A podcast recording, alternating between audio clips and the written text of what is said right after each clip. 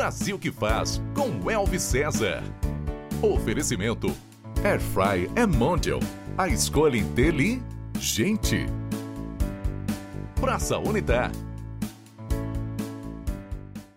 Olá, está no ar o Brasil que faz com Elvis César. Você é um brasileiro que faz? Uma brasileira que faz? Então este programa foi feito para você. Ou melhor, é a sua cara. Aqui tratamos de histórias incríveis, pessoas inspiradoras e grandes empreendedores da vida com a missão de levar uma mensagem para mostrar que é possível, que dá para chegar lá e que vale a pena correr atrás do seu sonho e que o sucesso nessa trajetória da vida é certo.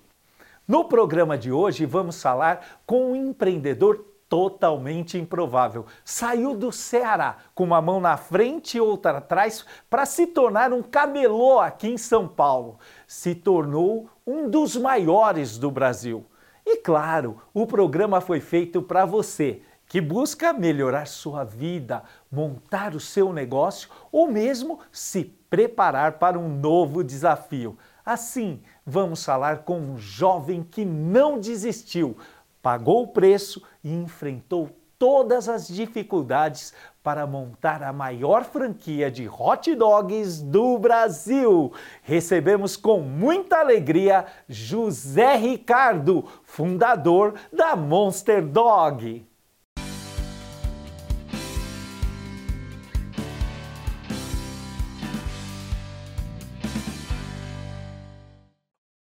José Ricardo, que prazer você aqui no Brasil que faz, amigo. Prazer é todo meu. É. Uma satisfação tê-lo aqui e falar. Hoje, um homem de sucesso, mais de 60 lojas, realizado, reconhecido, mas o que todos querem saber, como foi o início dessa trajetória? É, esse início foi bem, bem cansativo, né? Mas o esforço valeu a pena. A Chegou começou em São Paulo? De, em, é, com 18 anos, né?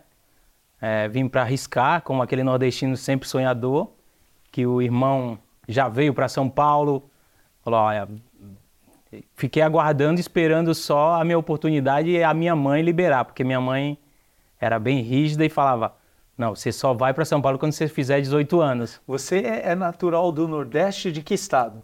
Eu sou do estado do Ceará, Da cidade de Aracati, mas o pessoal conhece muito é a praia, né, que tem em Aracati, que é Canoa Quebrada. Muito conhecida, especialíssima. Sim, sim. Muito legal. E quantos irmãos? Dez irmãos, onze comigo. Onze irmãos, que família bonita. É. E desses, quantos já estavam em São Paulo quando você falou assim, Fez 18 anos, você era o quê? O caçula eu, da turma? Sim, eu sou o caçula. Um caçula. Para liberar a mãe, geralmente tem um caçula como sim. o grande xodó ali. A proteção. A raspinha, né? Para liberar, teve que fazer 18 anos. Exatamente. E eu fui o último né, mesmo, dos irmãos que já estavam aqui, eu fui o último a vir, né, para arriscar. E graças a Deus também foi o que deu certo, né? Tipo, oportunidade veio, eu abracei e com aquela missão de vir e dar certo. Quando você chegou aqui, você foi morar onde? Eu fui morar no centro de São Paulo, na Sade Abdala, Comendador Assad Abdala, ali na região central, Sim. próximo ao Mercadão Municipal. Fui fabricar coxinhas. Já veio com a ideia? Já vim com a ideia. Da onde saiu essa ideia? Uma irmã minha que já morava em São Paulo, chegou no Ceará e falou, olha, Aprende a fazer coxinha, aprende a fazer salgados que você vai arrebentar em São Paulo vendendo esse produto. E aí, cheguei em São Paulo, né, com essa ideia, fomos na Paula Souza, que é uma rua bem conhecida por vender equipamentos para restaurantes, Sim. bares, né, e que é próximo lá do centro lá. E aí compramos, né, alguns equipamentos e em seguida, tipo, por volta de uns seis, oito meses, fali. Primeira falência. Não deu certo. Não deu certo não deu certo, vendia, tinha muita gente que fazia isso, não gostaram da sua coxinha. Eu, eu não... acho que não gostaram da minha coxinha.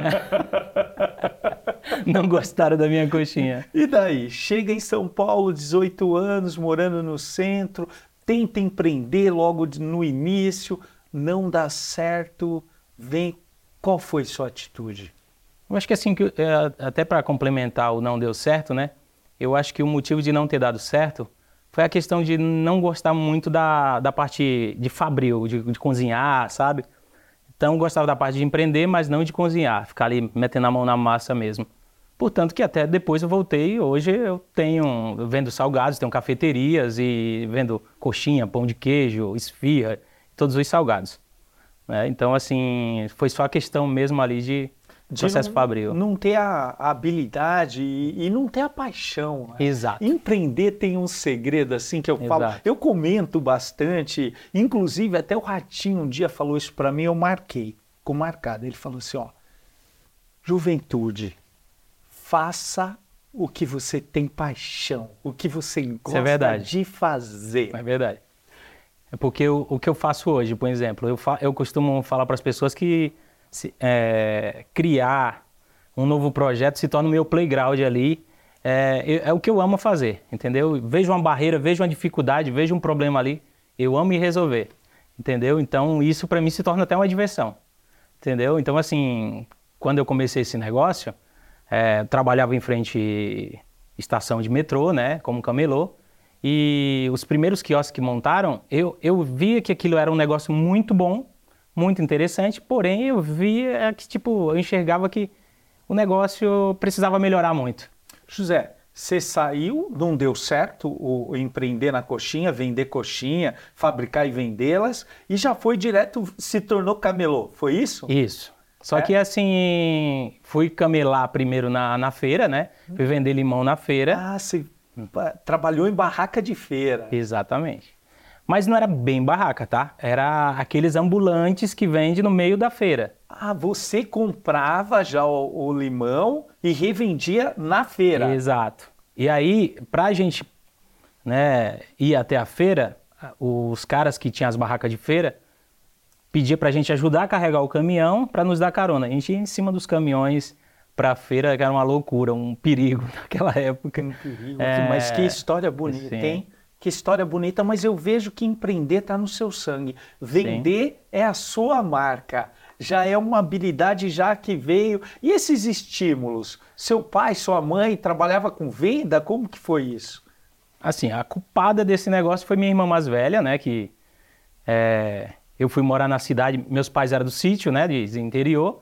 E aí fui morar na cidade com 8 anos de idade. E aos 10 anos, ela pegou eu e mais dois sobrinhos meus né, que hoje um deles é o meu sócio. É muito legal essa história, né? A gente tem vai fazer 45 anos, os dois aí sócios esse tempo todo. E ela ela falava assim, olha, vocês quando chegar da escola, para não ficar na vagabundagem, era bem assim mesmo, né? E para complementar a renda familiar do pão, eu vou comprar um carrinho de doce. E ela comprou um carrinho de doces e pipocas ali, que a gente vendia chocolate, bala. Então quando a gente chegava da escola, fazia os exercícios, almoçava tal, ia para frente de, de praça onde tipo tinha jogos, futsal, é, em frente ao supermercado. Onde tinha gente. Onde tinha gente, exatamente. Vocês corriam atrás de clientes. E esse, esse era o grande alvo. E ali começou já ali já aquela habilidade, habilidade para vendas e mexer com a gente o empreendedorismo, né? nos finais de semana a gente pegava caixa de de geladinho, né? Que cada cidade chama din-din, aqui, no, sacolé. aqui em São Paulo, Juju. É, então a gente ia para o estádio de futebol e vendia esse geladinho lá, né? Tipo, para complementar a renda, tapioca de madrugada. E aí, é, o que é o meu sócio hoje, ele me arrumou uma barraquinha para vender frutas em Arthur Alvim, né? Em frente ao metrô Arthur Alvim. Leste. Exatamente, que ele já trabalhava lá. Ele tinha uma barraca de queijo e goiabada. E aí você conseguia um preço bom e ali em Arthur Alvim falando, como foi esse processo? Assim, é, em Arthur Alvim a gente vendia muita fruta da época, né? Tipo, ó, era a época da jabuticaba, comprava caixas de jabuticaba. É, época de goiaba, vendia muita goiaba também. Manga, era mais frutas da época, entendeu? Então, Tinha que ali ter começou... preço, né? Uma alta demanda, Exatamente. uma classe trabalhador ali, tem um povo maravilhoso, trabalhador, e tem um outro ingrediente aí que você se deu muito bem, eu acredito, né? Porque metade da zona leste de São Paulo são nordestinos que moram Sim, lá. tem uma fatia é? muito Cidade grande. de Tiradentes, Guaianazes, São Miguel Paulista, Itaquera. Itaquera, Altura Albim, É. enfim, ali Quem não é nordestino é filho de, é isso né? É mesmo. filho de nordestino, a maioria sim. Então essa, essa comunicação ela ficou mais fácil, mais Sim. abrangente. Você se sentiu mais em casa. Sim, sim. Tinha dificuldade, né? Que como um vendedor ambulante, né? Correr do rapa, né? Na, naquele tempo era bem mais rígido, né? rapa, ô rapa, ô rapa! Corre, corre, corre! Exatamente. Até hoje tem o rapa. É, Às vezes tem. a gente tá na 25 de março. Só vê sai todo mundo correndo com o tabuleiro, né? Ele já coloca aquele saco e a mercadoria em cima. Quando o cara vem, ele já pega com as duas mãos e sai correndo para não perder a mercadoria, né? É. Então, assim, não era tão fácil, mas era tipo acordar cedo e trabalhar o dia todo. Trabalhar o dia todo. E eu ainda ajudava o meu cunhado vendendo fruta em atacado no, no do lado do Mercadão Municipal. Então, eu ficava até umas 8 horas da noite em Arthur Alvim. E às 10 horas da noite até uma hora da manhã, eu ajudava meu cunhado Ou seja, na fruta do trabalhava ali 14, 16 horas por dia. Quando foi que você chegou e virou a chave?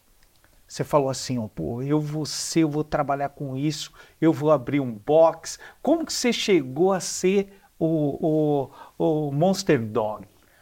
Na verdade, a gente tinha uma dificuldade com essa questão aí de, de trabalhar informal, né? E eu comecei a mentalizar ali que eu precisava sair daquilo. E na época, o governo de São Paulo, na época ainda era o Mário Covas, eh, eles tinham dois projetos, que era o que até hoje ainda tem, né? Que, que é o é o Bom Lanche e o Bom Prato. O Bom Prato ainda existe. Sim. O Bom Lanche ele saiu, né? Então eles montaram eu não me recordo se era três ou quatro estabelecimentos desses, os quiosques no metrô, que vendia um lanchinho minúsculo e um suquinho é, por um real. Por um real. O motivo disso era que, tipo, imagina você morar em, em Suzano e trabalhar em São Paulo. E essas pessoas acordavam três horas da manhã. Quando chegavam em São Paulo, elas desmaiavam. Tipo, Já. tinha estudo, elas passavam mal dentro do, do- dos vagões. Às vezes a pessoa saía sem alimentação. Exato. Muitas pessoas é, iam fazer exames médicos. Exato. Então o Estado criou essa política pública voltada a dar dignidade para essas pessoas Exato. que vinham trabalhar um pouco mais distante de, da região metropolitana de São Paulo. Isso. E aí você observou aquilo. E aí eles criaram outro projeto, que era uma empresa que sublocava espaços comerciais nas estações. Aí tinha Itaquera, Arthur Alvim. E aí eu vi um box que montaram lá, um café e um pastel. Puxa, esse negócio é interessante. E aí eu falei, eu quero entrar nesse negócio, eu quero entrar. E aquilo martelou na minha cabeça. Só que era muito difícil, eu não tinha, tinha noção nenhuma de... de você ter...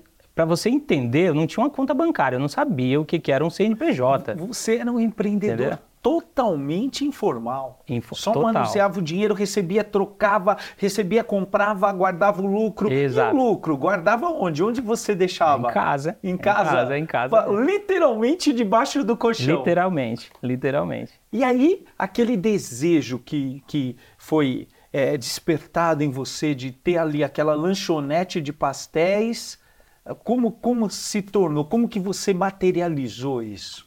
Então, aí eu comecei aí atrás dessas pessoas que eh, sublocavam esses espaços. E muita dificuldade, muita dificuldade para conseguir. Quem já tinha os espaços lá não queria ceder, né? Até porque eh, o, o camelô, ninguém dá, dá, tipo, não ia dar atenção nenhuma, né? Então, Subestimava. até, às Exatamente. vezes, Então, né? assim, eu peguei uma brecha que era uma pessoa que queria vender um quiosque, né? Porque estava mudando a gestão de, de, de governo, ele estava com medo de perder o quiosque. E aí eu arrisquei o meu tudo.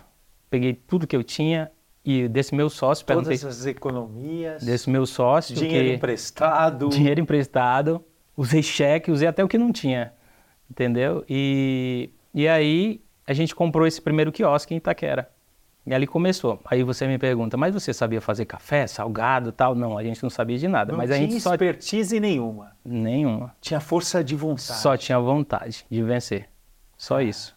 Quando eu comprei esse primeiro quiosque, é, o cara que me vendeu, ele falou assim, você precisa me dar o seu CNPJ para eu fazer o contrato. para fazer o contrato. Eu falei, o que é CNPJ? Aí eu fui nesse meu amigo que, que era o japonês lá. Falei, cara, eu tô com uma dificuldade e tal, preciso de... Tirar um... O que, que é CNPJ? Aí ele falou, vou te apresentar a minha contabilidade. Aí me levou na contabilidade, abri a empresa, aí o cara falou, olha, eu vou precisar do Inchex para dar como calção pro ponto comercial. Eu falei, puxa, mas eu não tenho conta no banco.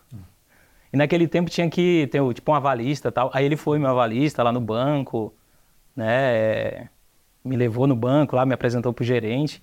Esse cara me ajudou muito. Eu, eu vendo você falar assim, eu só eu faço uma uma estimativa de uma única coisa, sabe?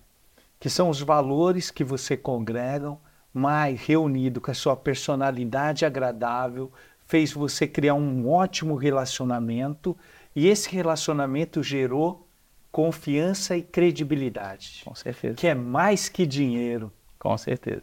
E ele é. foi seu avalista, foi seu mentor ali do início do negócio. E quem te ensinou a fazer pastéis? Então, Aí, nesse primeiro eu não fiquei com o pastel, era o café. Eu montei o café, era uma café. cafeteria. O japonês ele tinha uma padaria. E aí ele, eu pedi para ele nos ensinar a fazer o café, assar os salgados, preparar os produtos na padaria dele. E aí a gente aprendeu na padaria do, do japonês. E os colaboradores do antigo proprietário lá do, do café, eu fiquei com alguns. Que até hoje eles têm negócios, tem as lojas dele também, tipo, isso é muito legal essa história cresceram porque cresceram também. também, tem os negócios deles. Cresceram todos juntos. Sim. E aí nos ajudaram. E ali começou nossa história, mas assim, eu percebia no negócio existente que o negócio era muito ruim, que dava para melhorar muito. Mas que percepção é essa? Você não tinha experiência com isso? Era uma intuição, uma intuição. É, intuição total, que dava para fazer muito melhor. Ah, o salgado eu acho que dá para trazer um produto melhor. Então eu fui praticamente reunindo todos os produtos de rua, né, de, de, de daquela pessoa que vende na rua lá, sei lá, o hot dog, é, o bolo, né, o cafezinho ali na, na, na, saída do metrô, eu trouxe tudo para dentro do quiosque. Né? E, e, essa primeira cafeteria deu muito certo. Foi um, Sim, foi um certeza. sucesso. Sim. Começou a vender. E quando que você chega no hot dog? O hot dog, a gente até vendia hot dog na, nas lojas, mas não com a Monster Dog. A Monster Dog foi, acho que uns 6, 7 anos depois, quando eu estava fazendo faculdade já, fui fazer administração, exigência da minha querida mãe, né? Ela falou: você tem que estudar, né? Tem que estudar, tem que terminar a faculdade. E ela não tinha nenhum filho formado, a primeira faculdade que eu comecei foi psicologia, não falei, não, não vai dar. Aí saí fui fazer administração, não é né? Não é, não, já estava no segmento já, né, de alimentação, já com os cafés. E eu já tinha acho que umas nove unidades. Eu falei, poxa, eu preciso me preparar, esse negócio está crescendo aqui, preciso me preparar. E aí foi quando eu comecei a fazer a faculdade e uma dessas aulas, é, as pessoas me perguntavam muito, é, o que, que você faz? Falar, olha, eu trabalho com cafeteria, como que é o nome? Aí tinha Corujão, é, Pizza Express, Salgado Express, aí tinha vários nomes. E aí eu, aquilo me, começou a me incomodar. Eu falei, preciso criar uma marca. Preciso criar uma marca. Nesse tempo aí já tinha virado a chave. Já. Você já tinha ganhado seu primeiro milhão? Já. Já tinha, já estava estabelecido, já. pautado em São Paulo. Tinha quantas cafeterias? Corujão, Café Bom, Café Melhor. Quantas você tinha? Já tinha acho que umas nove unidades, são as nove, nove unidades. unidades. É. E aí, é, ali na faculdade, numa aula daquelas né, chatinha, veio o estalo. Veio o estalo. Monster Dog. Monster Dog que para mim simbolizava o Monster no tamanho do lanche, na quantidade de lojas que teria que ia ser monstruosa. Forte. É, exatamente. Um nome forte. Dominante. Dominante, exatamente. E aí poxa, preciso correr com isso. Porque parece muito simples, né? Mas não é, que é a questão da marca de patente, né? Eu falei, poxa, e se já existir alguém que patenteou? Que registrou a É, marca. exatamente. Aí eu corri para um amigo, né, que, que me instruiu a procurar um escritório de advocacia. Especialista em registro Exatamente. de marcas, de patentes, Exatamente. enfim. Aí registrei a marca, deixei mais ou menos um ano e meio ali na gaveta vendo se alguém ia se manifestar tal. Não se manifestou, pronto, existe a marca. Agora vamos criar o conceito mesmo, né? O que, que vai vender aqui?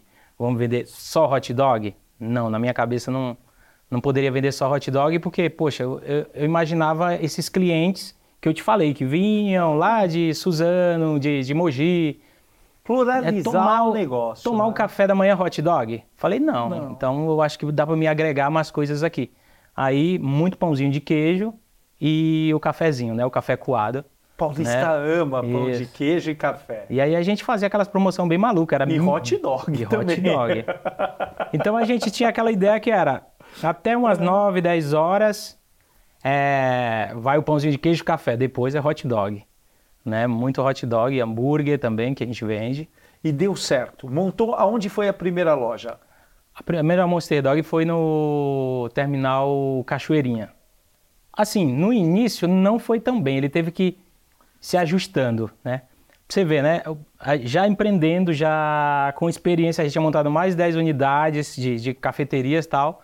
Mas como era um negócio novo, muita gente não acreditava. O pessoal vai comer lanche em pé aqui, né? Hot dog. Só que eu imaginava também, eu falei, lá fora, tipo, você vai para Nova York, o pessoal come andando. É, o copão de café, né? Acabou. Aquela rosquinha, é o hot dog, né? Não é isso? Donuts. Donut. E aí, fazendo os ajustes lá no terminal Cachoeirinha, na Monster Dog, conseguiu. Contratei uma nutricionista e uma engenheira de alimentação para a gente elaborar o cardápio da, da Monster Dog. Que ia ter de cachorro quente, que ia ter de hambúrguer, salgados, tudo. Um, preparar isso para fazer algo bacana, organizado, com ficha técnica, tudo organizado. Coisas que eu aprendi, a maioria na raça mesmo, porque é, Fantástico! É. Nós estamos falando aqui com um nordestino do Ceará que chegou aqui em São Paulo com 18 anos e foi e é um empreendedor serial e criou a maior marca de hot dogs do país, Monster Dog. E quando foi que veio a segunda loja? Segunda loja a gente abriu dentro da Galeria Corai, ali na região central. Essa faliu. Essa não deu certo. Não deu certo. Não deu O certo. público ali não era, não tinha essa E- e- necessidade, exatamente. essa aptidão É, ao- exatamente. de comer rápido e um hot dog. Tinha É. mais tempo, talvez, o público ali. Sim, sim. Eu, eu, eu acho assim que ah, ali foi uma grande lição também pro, pro branding mesmo, pra marca. É, a questão de, de imagem, comunicação visual, cores da loja, porque aí a gente fez uma...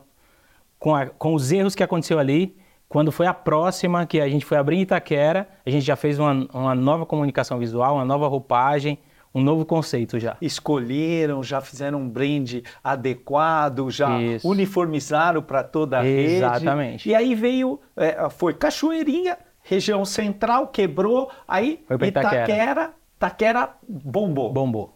Bombou. Itaquera bombou. E aí você falou, pô, virou a chave, esse negócio tá validado. Tá validado. E foi dali que veio a ideia de escalar, fazer, eh, levar para o franchise. Não foi bem Itaquera, foi um pouco depois que ainda tinha dificuldade em algumas estações em mudar a bandeira de algumas lojas que tinha, né, para Monster Dog, né? Então o que, que eu, eu fiz? Primeiro um, um, um acordo com as administradoras que cuidava dos espaços comerciais para virar a bandeira, para dar mais força para a marca, entendeu? Porque assim, para investir ali naquele momento ali em publicidade, a gente não tinha recurso financeiro, mas para que publicidade mais do que dentro dos metrôs, né? Então, pessoal passando todos os dias ali. Então eu olhando, virei as bandeiras, na frente. eu virei as bandeiras de todas as unidades para Monster Dog, né? né? Aí ali ficou muito exposto a marca, né? E aí, quando eu montei uma unidade no shopping, no Shopping Tatuapé, uma consultora da, da Bittencourt passou lá e achou o projeto interessante, pegou meu contato e falou, olha, teu projeto eu acho que dá, dá franquia. né? Eu falei, poxa, legal, é isso, mas eu preciso ainda ajustar algumas coisas, que era o centro de distribuição, né? Porque eu queria que tivesse uma logística bacana, padronização, né? Qualidade Exatamente. dos alimentos, Isso. tempo, logística de entrega, é, todo armazenamento, enfim, Exatamente. N, N processos que você foi formatando para criar protocolos para a franquia ser um sucesso que é hoje. Isso mesmo. Nordestino, cearense, jovem com estímulo, com vontade, garra e desejo de vencer. Qual é a mensagem que você deixa para o jovem empreendedor hoje de São Paulo e do Brasil? Não desistir dos seus sonhos, né? Porque eu lembro que eu, com 10 anos de idade, eu falei para minha irmã mais velha que eu iria mudar a história da minha família, entendeu? Eu ia sair dali e ia vencer. Então eu já enxergava que eu iria vencer e ia tirar as pessoas dali, as pessoas da minha família daquele Mentalizava e tinha Men- fé. Exatamente, muita fé. A mensagem é: não desista dos seus sonhos. Qual o seu propósito de vida? Meu propósito é ajudar novas pessoas a se tornar empreendedores. Uau! Yes! É. Agora vamos fazer um jogo rápido. Fala para mim, um filme, Paixão de Cristo. um livro, Marketing do século XXI, do Philip Kotler. esporte, Eu não sou muito fã de, de esporte, mas futebol, vai. família, Família, é tudo. Deus. Tudo.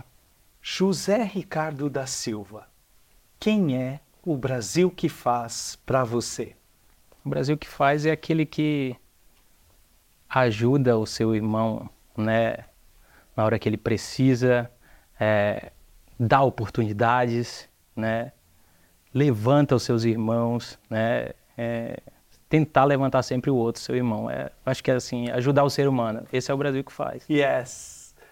Amigo, se posso lhe chamar assim, muito obrigado. Eu agradeço a Deus por essa entrevista. Quero lhe dar um presente. É o meu livro. É um livro que já tem 40 mil exemplares vendidos no. Brasil. É um livro que fala de gestão, de um método de gestão pública que pode ser aplicado tanto dos negócios privados como públicos. É um método de gestão premiado e validado no Brasil. E muito obrigado. Elvis, foi um prazer. Obrigado. E eu quero te agradecer também. Hoje fica a mensagem aqui para você. Esse programa foi feito para que você nunca desista dos seus sonhos. Não vá embora. Fique conosco em todas as nossas redes sociais. Um grande abraço, muito obrigado. Valeu. Fica com Deus. Brasil que faz com Elvis César. Foi um oferecimento. Praça Unitar. Quando a família cresce O amor da gente cresce junto. e a família de Air Fryers Mondial continua sempre crescendo. Além dos modelos que você já conhece, agora temos a Air Fryer Forno, ideal para porções maiores de uma só vez. E a Air Fryer dupla, que faz até duas receitas ficarem prontas ao mesmo tempo. Existe um modelo de Air Fryer Mondial perfeito para você. É só escolher. Mondial. A escolha é inteligente. E decora.